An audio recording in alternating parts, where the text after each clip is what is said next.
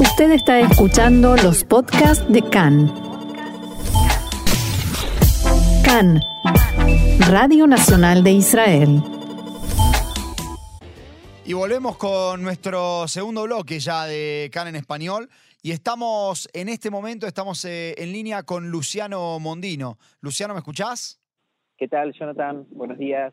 Buenos Co- días, perdón, buenas tardes. En realidad un poco más, más, más tarde todavía. Un poco más tarde, pero está bien, ¿qué no tal? importa porque hay gente que escucha el programa a la mañana también. Sí, sí, sí, Así sí, que les decimos buenos días, buenas noches también. Así es, así es. Eh, Muchas gracias por el por la invitación. No, no, gracias a vos por estar con nosotros, Luciano. Es, eh, Siempre, siempre un placer.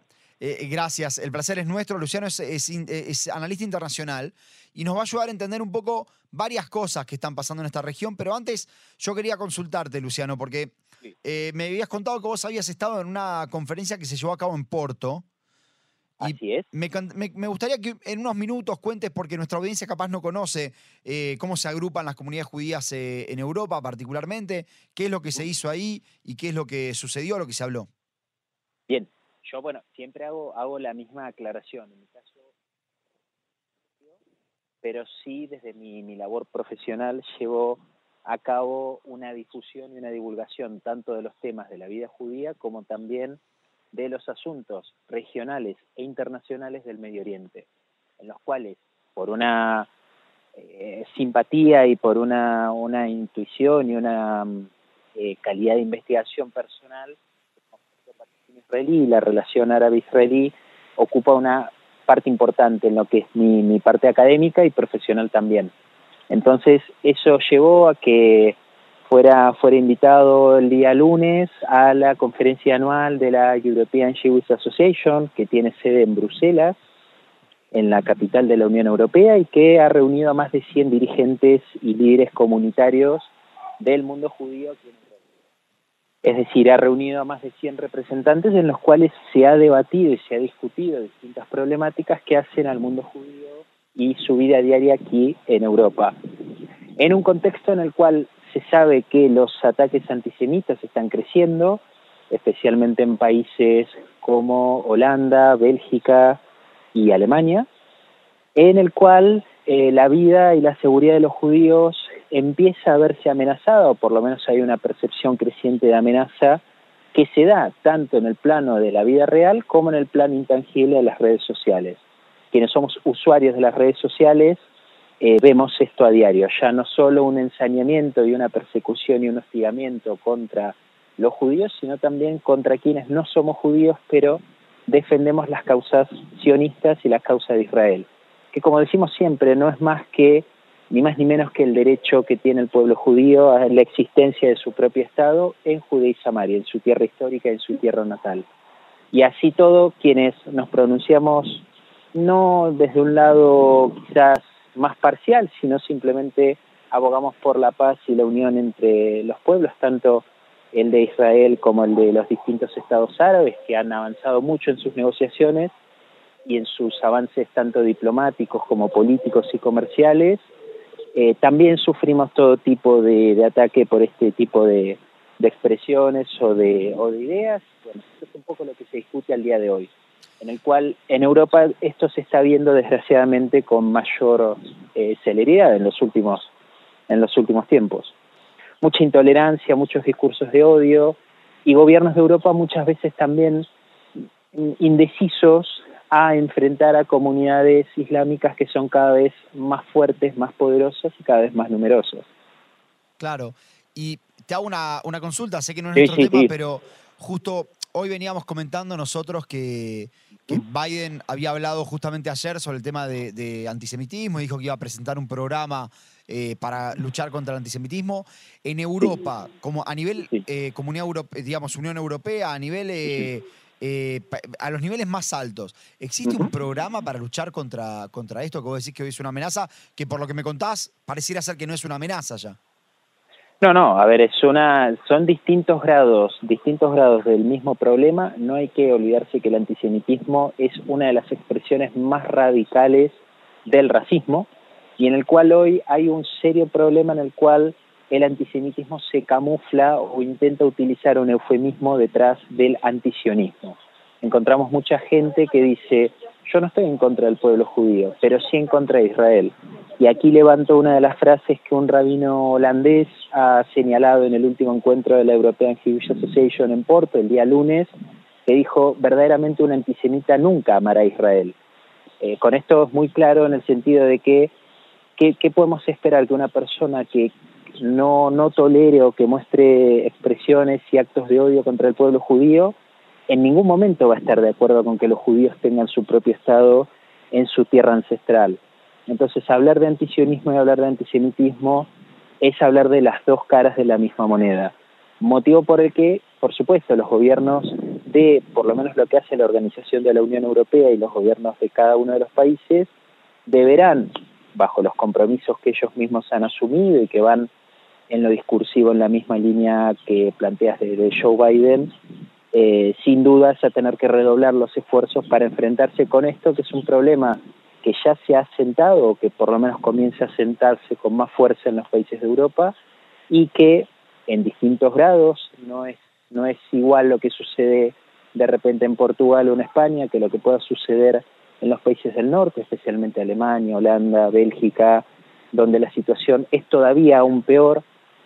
No obstante, en Barcelona hace aproximadamente unas dos semanas, eh, sí, sí, un poco más de dos semanas, eh, los ataques en la sinagoga fueron sobre esta línea, es decir, fueron sus entradas vandalizadas bajo las inscripciones escritas en aerosol de Palestina libre desde el río hasta el mar. Es decir, estas cosas siguen sucediendo. Creo que hay que hacer un llamado a la comunidad internacional toda, no solamente pensar que esto es un problema que afecta a la comunidad judía en Europa, sino que afecta también a toda la comunidad que busca la paz y que busca el diálogo interreligioso también y entre los pueblos. Y ahí es donde entramos también quienes no somos judíos. Claro, porque te quería preguntar, y si querés con esto ya avanzamos a nuestros temas. Sí, sí, sí, tranquilo, tranquilo. Te quería preguntar, eh, ¿participan eh, a nivel de instituciones, participan instituciones no judías de estos congresos? A ver, hay, por supuesto que hay una, hay una mayoría que es miembro de la comunidad judía, esto está, esto está más que, más que claro porque es quien reúne y son quienes de alguna forma ponen en discusión, en debate este, este tipo de temas, pero sí es cierto que hay cada vez mayor participación y apertura hacia miembros que no sean de la comunidad judía. Y esto es yo siempre pongo el caso de, del Oriente Medio en general, o de casos como el Líbano o Egipto en particular, o los mismos territorios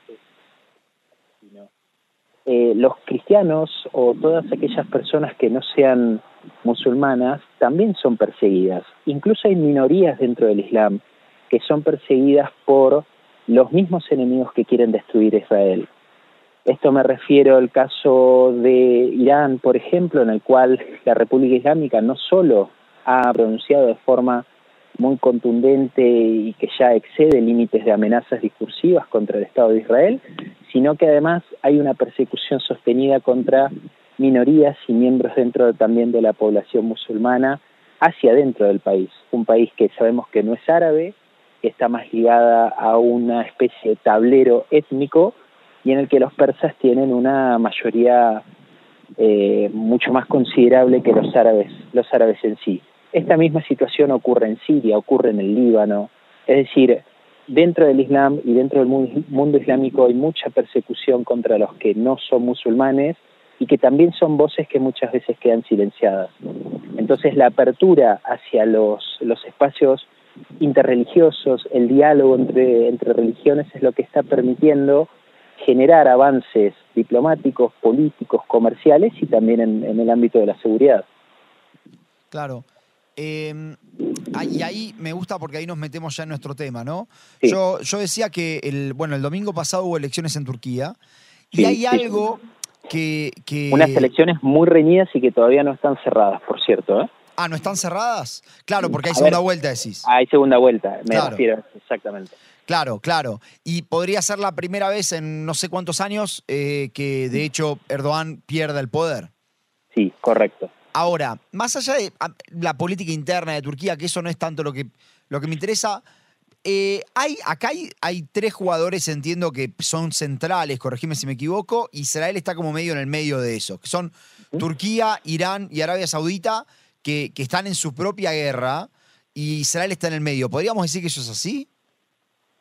A ver, no sé, no sé, primero, no sé si Israel está en el medio de eso. Yo lo, que sí, lo que sí creo con esto es que Turquía ya de por sí es un actor que, que es bastante ambiguo en su desarrollo, en su desarrollo externo. Y eso lo hemos notado mucho desde la invasión rusa-Ucrania en febrero del 2022, cuando inicia la, última invasión que todavía se sostiene e, inicia de alguna forma o reinicia la guerra en Europa.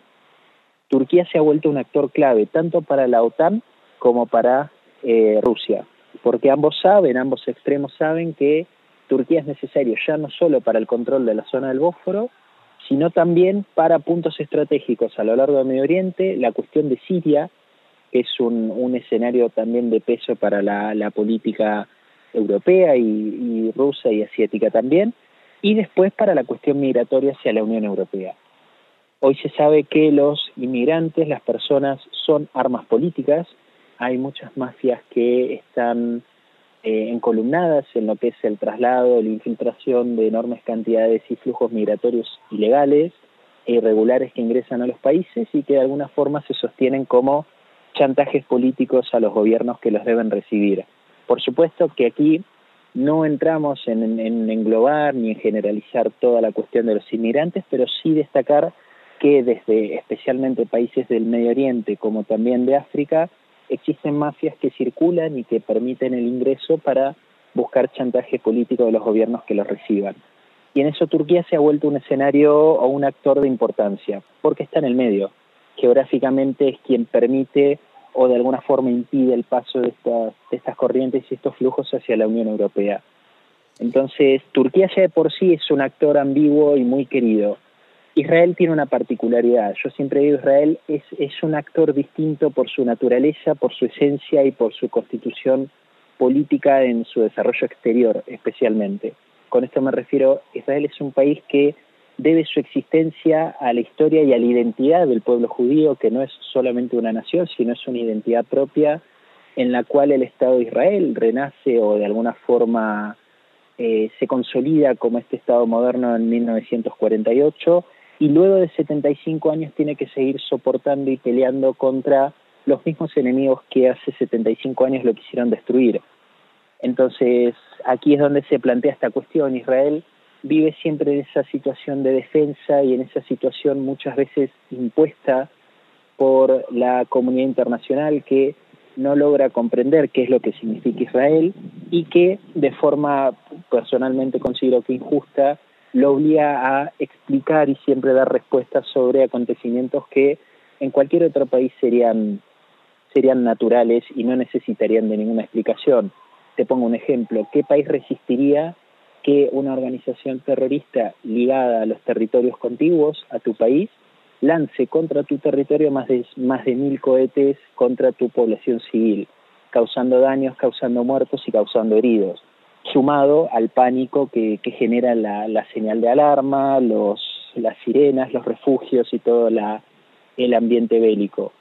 Entonces, cualquier país que tuviera que soportar lo que Israel soporta, actuaría de la misma forma que, actúa Israel, e incluso peor. Sin embargo, a Israel se le exige muchas veces una explicación y una fundamentación de su accionar que es muchas veces injusto. Realmente es, es injusto y no, no cumple con la, con la cuestión histórica. insisto, la comunidad internacional no logra todavía entender qué es lo que significa, o gran parte de la comunidad internacional no logra entender lo que realmente significa Israel para el Medio Oriente y para el resto del mundo.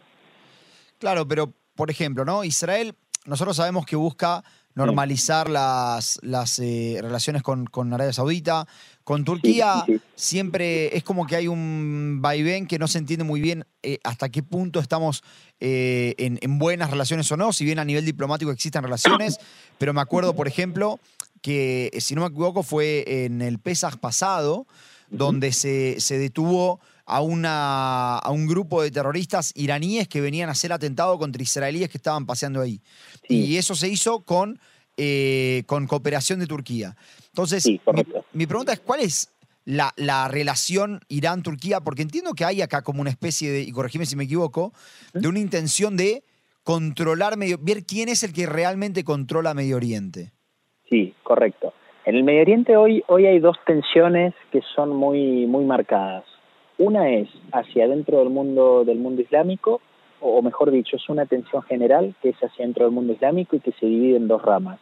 Una rama que es mayoritariamente sunita, los sunitas ocupan más del 90%, un poquito más del 90% del mundo islámico de todo el mundo, y una rama chiita que es eh, liderada por Irán. La rama iraní, me refiero al caso del régimen de Al-Assad en Siria, el Líbano con, con el control de Hezbollah, grupos Hamas, la ciudad islámica, que no son chiitas pero están bajo influencia, influencia iraní. Sucede algo de esto en Bahrein. Quiero decir, es toda, todo un armado, toda una estructura política y religiosa también de, de la expresión chiita del Islam que se encolumna detrás de lo que representa la República Islámica de Irán, que es gobernada por los ayatolás desde 1979.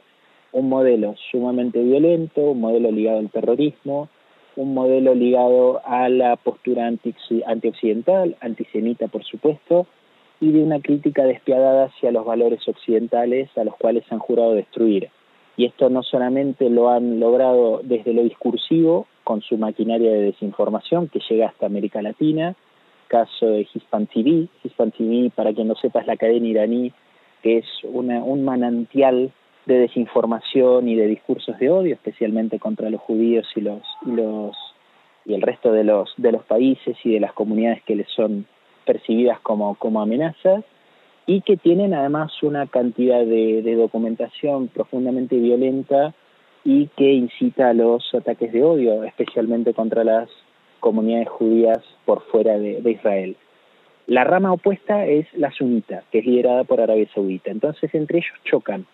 Entonces, Israel ahí sí se encuentra en una, en una posición un poco más compleja y ahí sí podríamos decir que está en el medio de esta situación. ¿Por qué? Porque la rama chiita, liderada por Irán, que es quien quiere, y ha expresado públicamente, incluso en, en actos protocolares u oficiales, ha demostrado su, su odio a través del discurso de líderes religiosos, líderes políticos contra el Estado de Israel.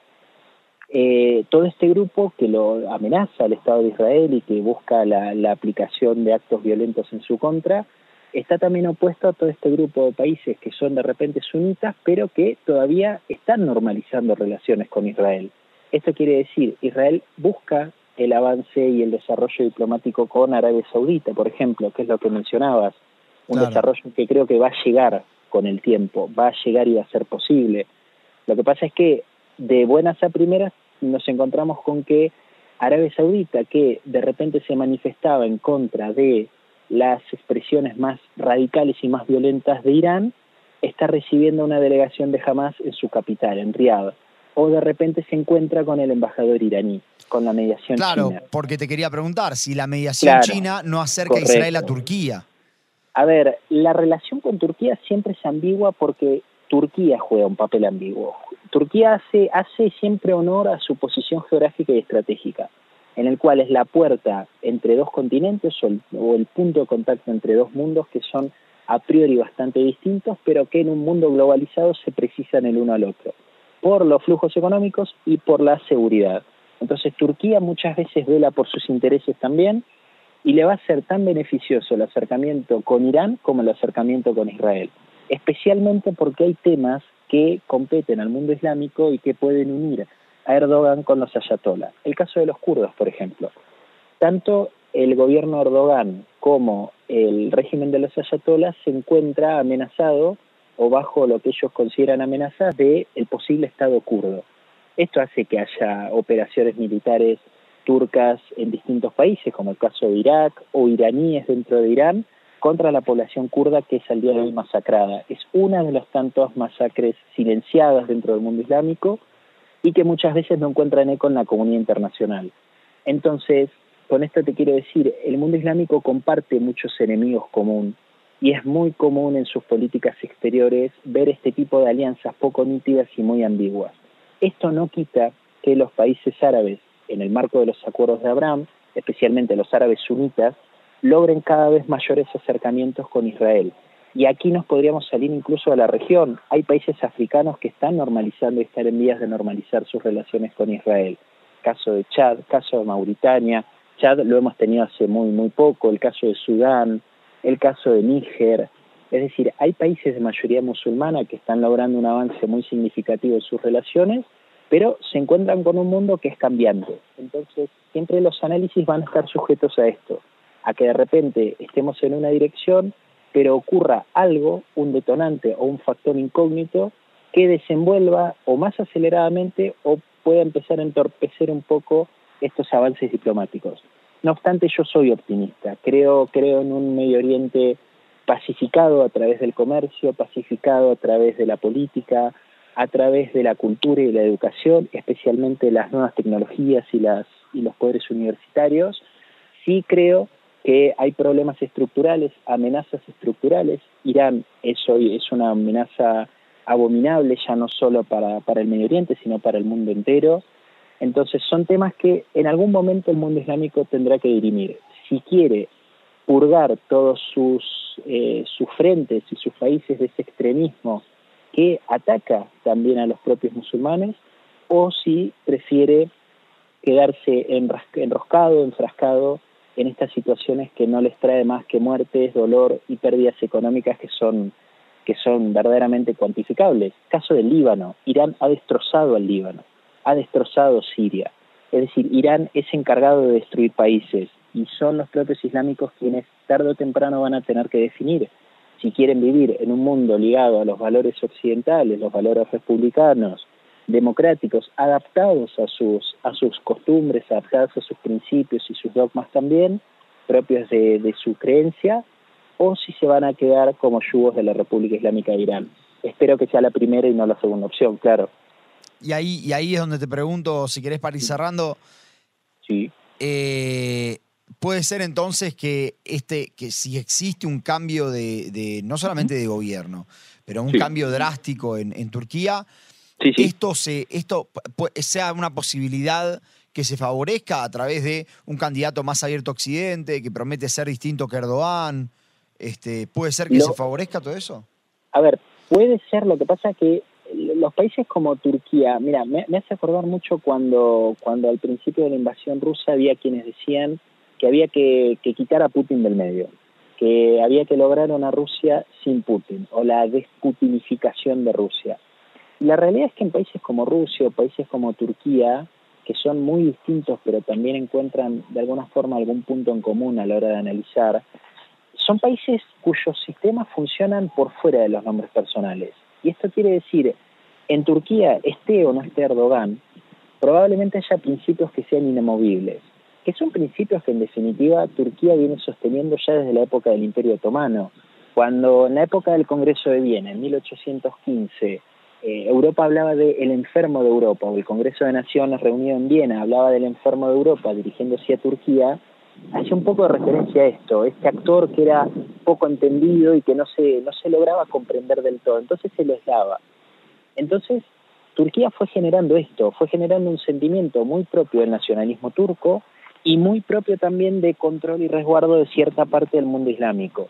El problema con Erdogan es que en los últimos años ha pasado de pasos acelerados desde un incipiente laicismo que mostraba al principio a un dogmatismo y un principio mucho más ligado a la islamización de Turquía, cerrando, por ejemplo, su campaña electoral en Santa Sofía, es decir, en uno de los símbolos más importantes del islamismo en Turquía, y Erdogan ha asistido a ello.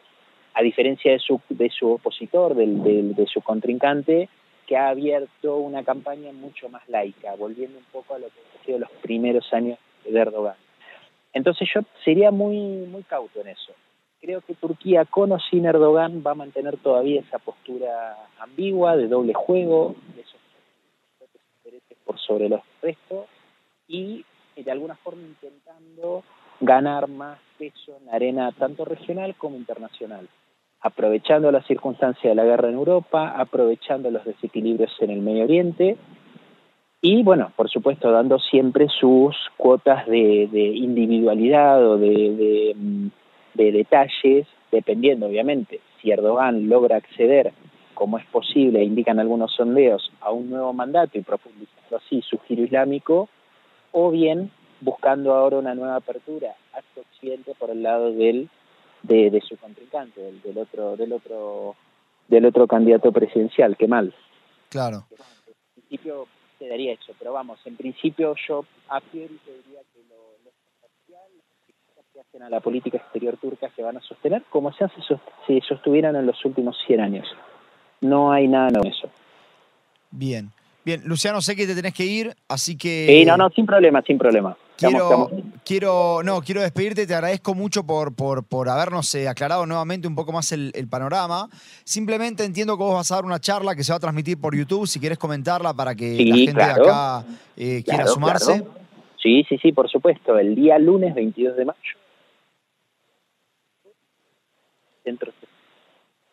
Vamos a estar hablando un poco sobre la distorsión de los mapas a lo largo del conflicto palestino-israelí.